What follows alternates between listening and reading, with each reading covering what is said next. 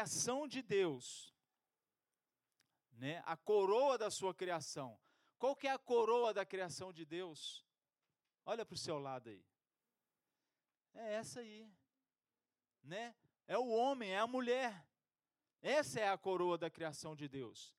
Mas o império das trevas trabalha constantemente contra essa coroa da criação de Deus, para que para que ela não viva para a glória de Deus, para que ela não receba o amor de Deus. Agora, quando nós vamos para o reino do amor, as armas do reino do amor, queridos, elas são todas baseadas em amor. A maior arma que Deus tem é o amor. Porque Deus amou o mundo de tal maneira e ele deu o seu filho para que todo aquele que nele cresça não pereça, mas tenha a vida eterna. Mas todo aquele que nele crê não pereça, mas tenha a vida eterna. Então, queridos, essa é a arma de Deus, o amor. E você, como um filho, como um servo, como um herdeiro, você recebeu isso. Você não, não, não, não existe essa oração, Deus me dá o seu amor. Ele já te deu o seu amor. Não existe essa oração, Deus me prova que o Senhor me ama. Ele já provou que ele te ama. Quando ele deu o que ele tinha de mais precioso, por amor, da, por amor a você. Eu gosto de dizer, né, às vezes as pessoas falam assim: eu queria alguém que morresse de amor por mim. Querido, já houve essa pessoa e ela morreu por amor a você. Então, quando Paulo ele diz né, que, os, que a oração dele era para que a igreja de Éfeso tivesse essa iluminação, né, os olhos do coração fossem iluminados, para que eles pudessem perceber a riqueza da sua glória. Imagina não sei se a gente consegue imaginar, mas imagina Paulo nos dias de hoje, vendo a igreja do dia de hoje. Né? Eu não sei quantas distrações eles tinham aqui, né, naquela, naquele momento ali da história. Mas hoje nós temos distrações demais. É muito entretenimento. É muita coisa que trabalha para roubar aquilo que é mais precioso, mais valioso. É muita coisa para poder tirar você da essência, que é viver para a glória de Deus, a melhor forma de vida. Jesus ele fala assim, ó, eu vim para que para que tenha vida e vida em abundância. E aí Jesus diz: Eu sou o caminho, a verdade e a vida. Eu vim para que tenham vida e vida em abundância. Eu sou a vida. Ou seja, tenham a mim abundantemente. E aí, por conta desses, dessas distrações, desse entretenimento, né, de tantas coisas que nos tiram né, daquilo que Deus tem como propósito para as nossas vidas, nós vivemos uma vida à margem, uma vida medíocre em relação a Cristo. Josué, um servo do Senhor, ele orou e o sol parou.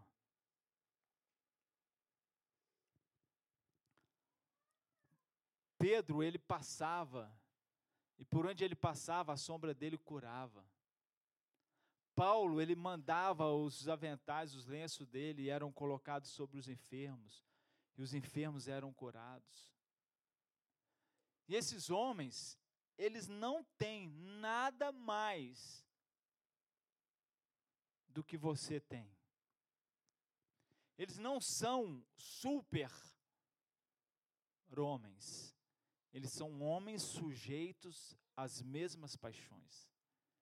Eles são homens foram homens iguaizinhos a você, passaram as mesmas necessidades que você, no sentido de aprovação, né, de necessidades, né, de projetos, pensamentos, mas eles entenderam que eles podiam fazer por meio de Cristo Jesus. Eles entenderam qual era a herança deles, o que eles receberam da parte de Deus. Quando nós vamos para Mateus capítulo 1, Mateus Marcos, desculpa. Marcos capítulo 1, a gente vê Jesus ali fazendo a convocação dos discípulos. E aí Jesus ele disse assim, primeiro que ele encontra é Pedro. E ele fala: "Simão,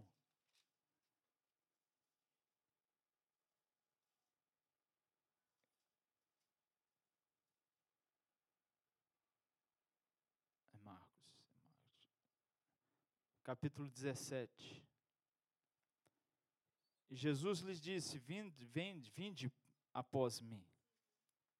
Versículo 17.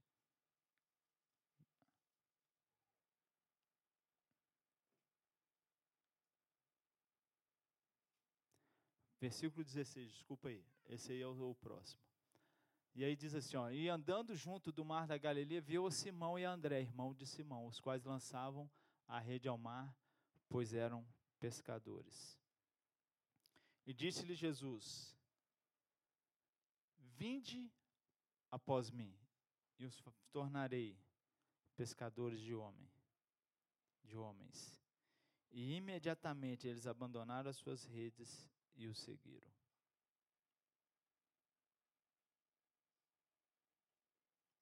Vinde após mim. Vinde a mim primeiro chamado de Deus para a nossa vida é você ir a Ele. Deus, né, por meio de Jesus Cristo aqui, chamou esses homens. Às vezes nós pensamos que Deus ele quer algo que vai contra aquilo que nós desejamos.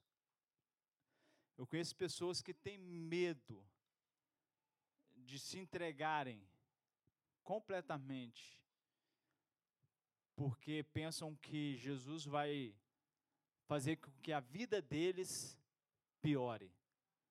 Não, eu estou muito bem no meu trabalho, eu estou muito bem aqui nesse relacionamento, e se eu for para Jesus, se eu me entregar mesmo a Jesus, Ele pode me pedir isso, e eu não quero abrir mão disso. Querido, deixa eu te dizer uma coisa. A vontade de Deus para a sua vida, ela é boa, ela é agradável e ela é perfeita. Então saiba que se Jesus te chamar para algo, Jesus te pedir algo, Jesus requerer algo de você, vai ser algo que vai gerar em você um prazer que nada nesse mundo se compara.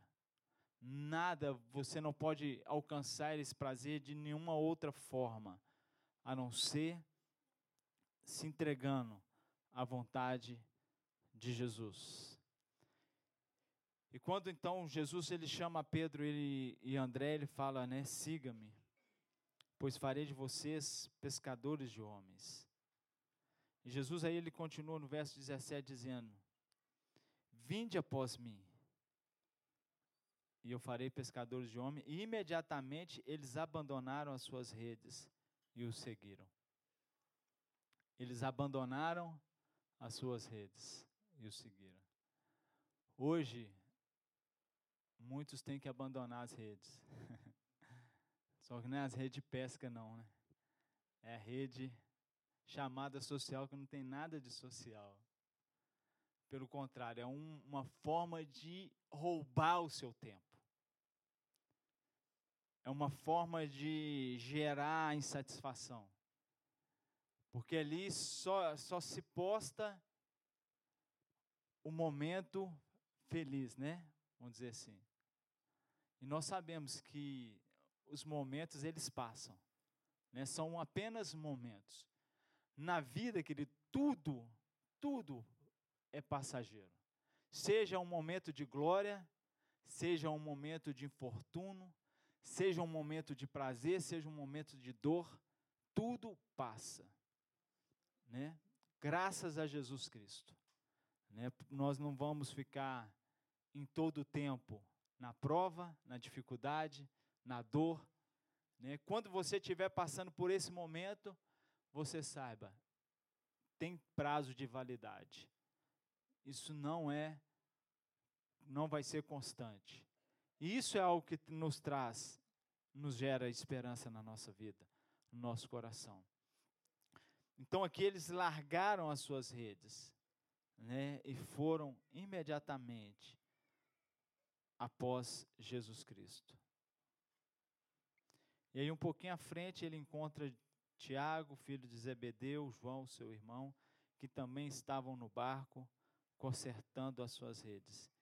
E imediatamente ele os chamou. E eles, deixando seu pai Zebedeu no barco com os seus assalariados, o seguiram. Queridos, a vida cristã com Cristo é uma vida dinâmica. É uma vida de. Como que eu posso dizer, gente? De grandes aventuras. É uma vida que, de fato, você foi chamado para viver. A Bíblia diz que aquele que é nascido da carne é carne. Aquele que é nascido do espírito é espírito. Então, todo aquele que recebeu a Cristo como o Senhor da sua vida, todo aquele que entregou a Cristo, né, as suas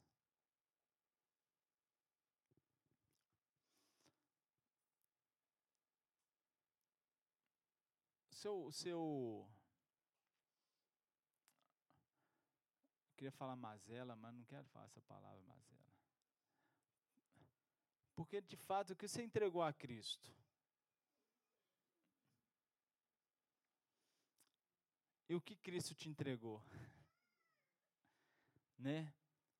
Mas o fato é que quando você recebe a Cristo, a sua parte que estava morta, em delitos e pecados, ela é vivificada. E aí você passa, você então recebe um novo nascimento. Então você é nascido do Espírito. E esse novo nascimento, essa vida no Espírito, é a vida que você tem que viver neste mundo. Você não é um ser natural tentando viver o espiritual. Você é um ser espiritual vivendo no natural. Então, a sua resposta a qualquer coisa que acontece não é mais uma resposta de alguém que vive no natural, mas alguém que sabe qual é a sua herança, alguém que teve os seus olhos iluminados, alguém que conhece a riqueza da glória de Deus. Amém? Eu fico pensando, né, Pedro ele andou sobre as águas. E ele andou sobre as águas quando eles estavam ali no mar da Galileia e eles tinham ido à frente e estavam aguardando Jesus vindo. E aí quando eles se dão por conta, eles veem um vulto. E aí eles pensaram que era um fantasma. É muito interessante. Pensa comigo, você lá naquele barco, lá vendo esse vulto. E você é um pescador, esperando Jesus vir. Na verdade, você estava esperando um outro barco, né? Vê se tem um barco. Aí de repente você vê um vulto. E aí eles pensam que é um fantasma. Quando você, eu nunca deparei com um fantasma, né? Mas quando uma pessoa depara com um fantasma, o que, que ela faz? Né? Eles, por ter andado com Jesus, de repente eles falaram assim: ó, eu te repreendo, para trás de mim, alguma coisa do tipo, né? Imagino eu. Mas o fato é que eles a Bíblia fala que era como um fantasma. E aí Jesus fala assim: Não, sou eu. E aí Pedro fala: Então, se é o Senhor, manda eu ir ter contigo. Que isso é poderoso demais. Porque Jesus fala assim: Ó, vem. E Pedro vai. Pedro vai mediante a palavra. Pedro vai porque ele ouviu Jesus. Se você conseguir ouvir Jesus, você pode ir. Não precisa temer. não precisa fazer conta. Não precisa fazer projeto. Não precisa raciocinar. Se vai dar certo ou se vai dar errado. Quando você ouvir Jesus, você pode se lançar. Porque Ele, quando Ele diz, nada nem ninguém pode deixar de obedecer, de fazer aquilo que Ele chamou para fazer. Isso, queridos, é uma verdade que eu carrego ela, que eu vivo ela. Eu lembro quando Jesus me chamou para me para o Rio Grande do Norte, começar um trabalho lá. Eu aluguei uma casa lá de R$ 1.800, aluguel pré-pago, há 20 anos atrás. Faz a conta aí. Um aluguel hoje, faz a correção dela aí. E isso sem um tostão no bolso. Pensa comigo. Tinha o que, qual que era a probabilidade humana, natural, de eu conseguir pagar esse aluguel? e o detalhe, recém-casado.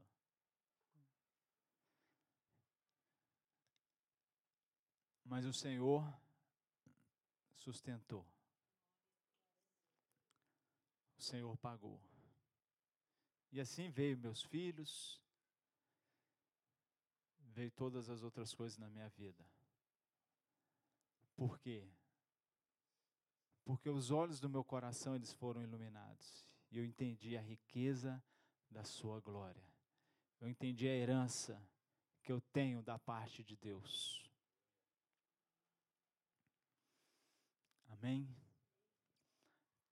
Nós tivemos aqui na sexta-feira um período de oração, né, uma vigília de 8, de 9 às, às 11, à meia-noite. E assim, queridos, muitos poderiam estar aqui, mas não estiveram. Por quê? Pessoal de cada um.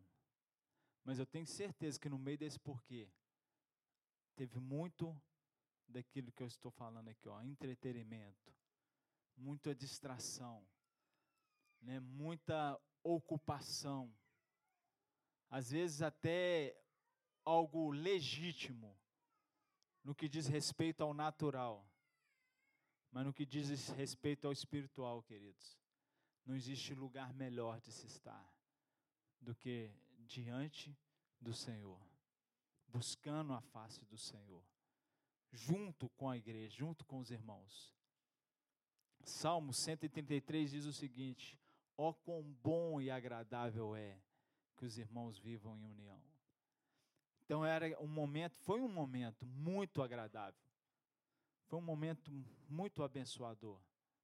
Né? Então, assim, eu quero incentivar você que, quando tiver essas convocações, nesse chamado, esses convites, não pense duas vezes de, se, de estar presente. Porque nesses momentos você recebe uma palavra, você recebe um renovo.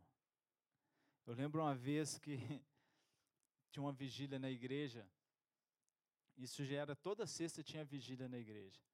E aí eu deitei e falei assim, ó, vou deitar um pouquinho, descansar e para me renovar para ir para a vigília. e aí deitei.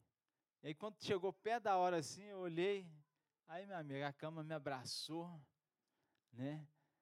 Eu falei, ah, vou ficar aqui mesmo, Jesus não vai me amar menos se eu for, Ele não vai me amar mais se eu for, porque o amor dele, queridos, ele é único. Ele não te ama mais pelo aquilo que você faz, nem te ama menos por aquilo que você faz. Você é amado por ele com todo o amor que ele tem. Amém? E aí naquela hora, né, veio esse pensamento e aí, cara, foi assim, parece, parece não, colocaram um, uma potência num forró que estava tendo a cinco quarteirões, seis quarteirões lá de casa. E o som entrou lá no meu quarto. E aí veio né, na minha mente assim, olha lá, as pessoas estão lá, ó, né, entretendo com aquilo que não edifica, com aquilo que não vai trazer nada de bom para eles, né, só mesmo uma ocupação de tempo. E você podendo ir adorar a Deus. Não, cara, eu dei um pulo na cama e falei, deixa eu ir buscar o Senhor. E fui. Mas isso acontece, querido, não é só comigo, não é um privilégio meu, não. Né? Então, assim, o fato é, esse corpo, ele tem que ser sujeito ao seu comando, ao comando do Espírito. O Espírito, ele tem que comandar, comandar a sua vida. A alma, ela tem que sujeitar ao comando do Espírito. E o corpo não tem que ver nada, ele tem só que responder e fazer o que precisa ser feito. Não deixe seu corpo dominar, não.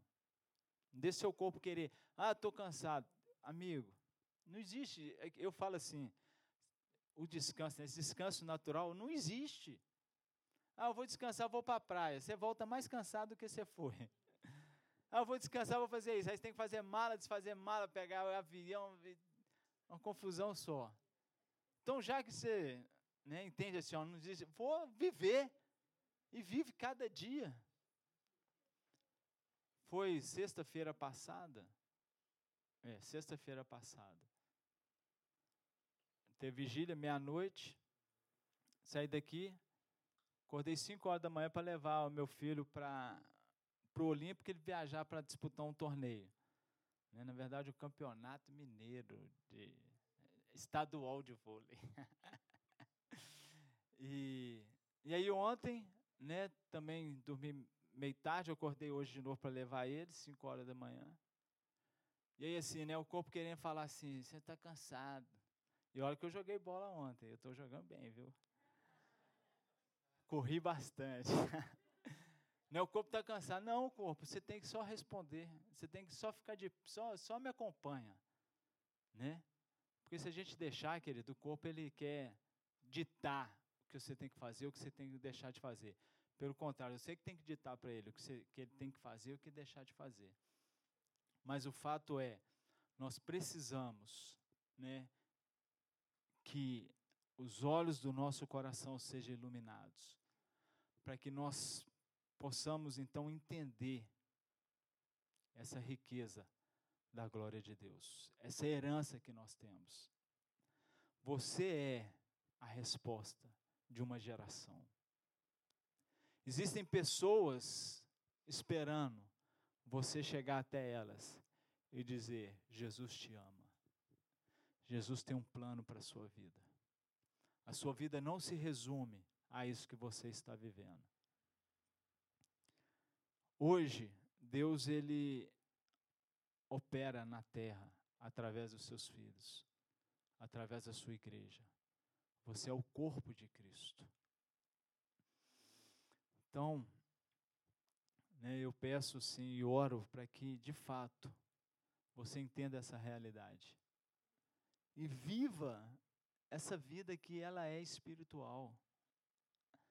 Deixa eu te dizer, no que diz respeito a esse mundo natural, casamento, filhos, casa, passeios, isso aí todo mundo faz. Todo mundo tem trabalho. Isso não é privilégio de ninguém. Recurso financeiro. Isso não é para né, só o, o cristão que tem. O não cristão também tem isso. Por quê? Porque faz parte do natural.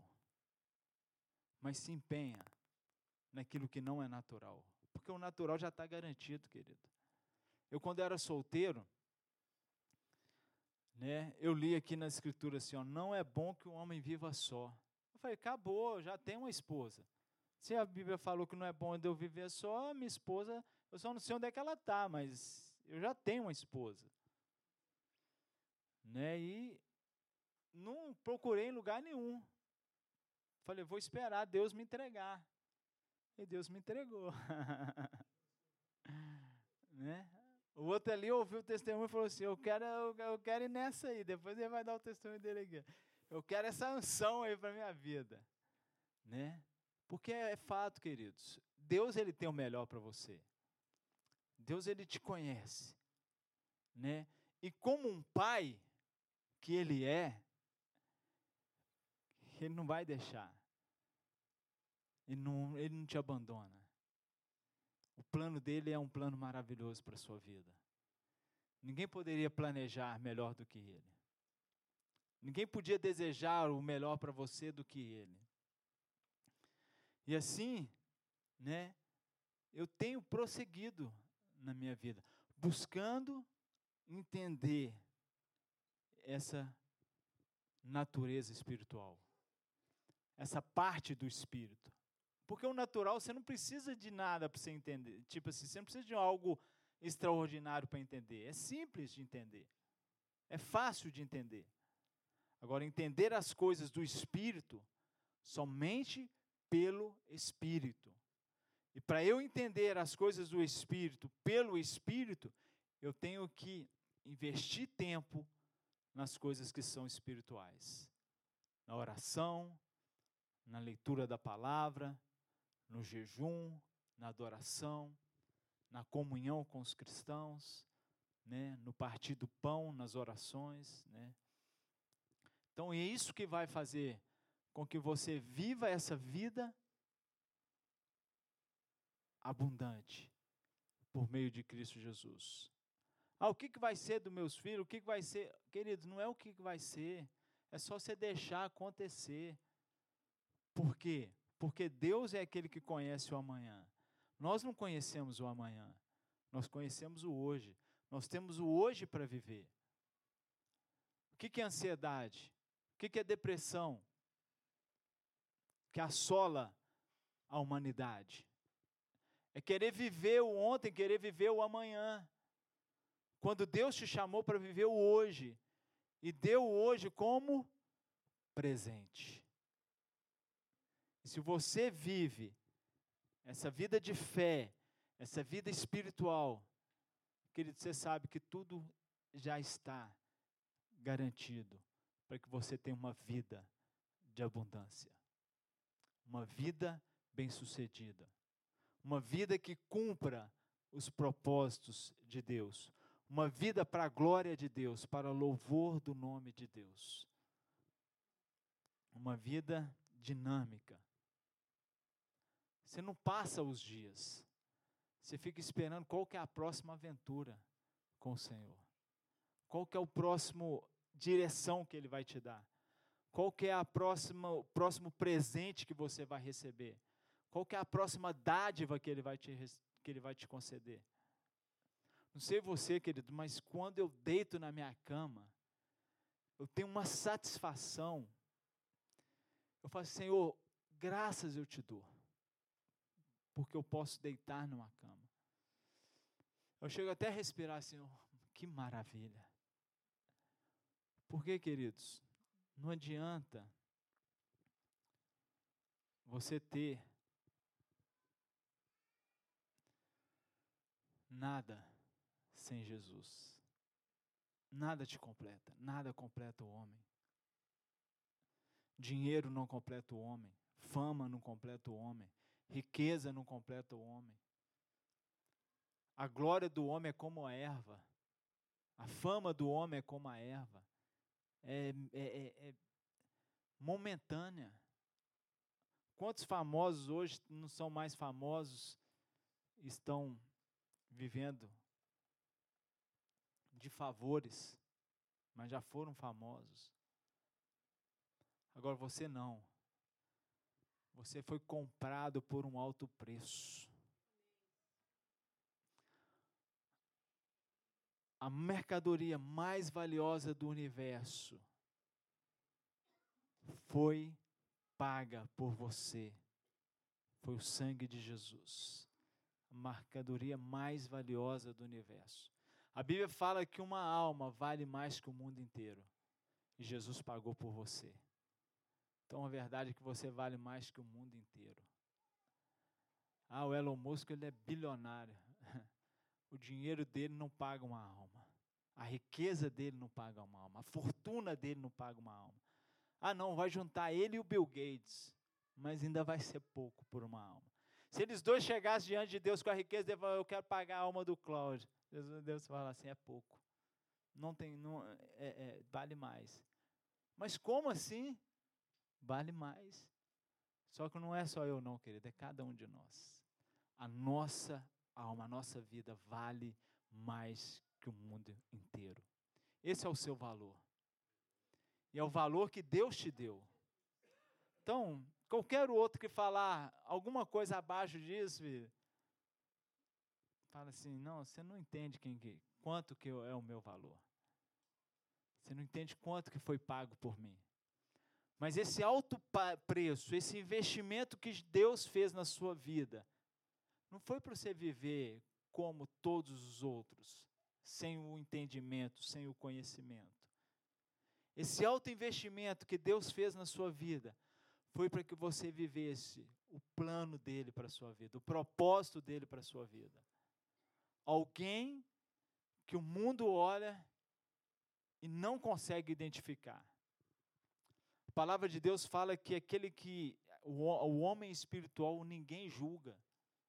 Ele não é julgado por ninguém, eles não conseguem decifrar ele.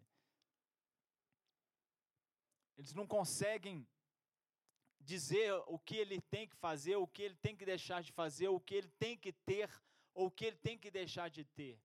Porque isso para ele não importa o que o homem dita, o mundo dita, as pessoas ditam. O que importa para ele é saber se ele está cumprindo aquilo que Deus chamou ele para cumprir. Se ele está fazendo aquilo que Deus chamou ele para fazer. E se ele está vivendo aquilo que Deus tem para ele. Uma vida em abundância. É triste nós ouvirmos, né, relatos onde as pessoas dizem que o número de suicídios está crescendo no meio dos evangélicos, dos cristãos. Queridos, se você entender quem você é, o que Jesus fez, qual é o seu valor, não existe lugar, não existe margem para você se pensar, né, para você ter um sentimento de inferioridade. Não existe margem para você achar que você é menor do que alguém, que você não pode algo.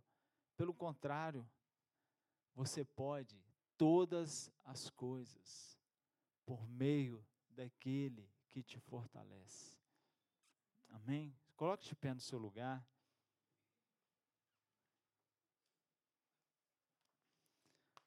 Vai ser entregue ali o cálice.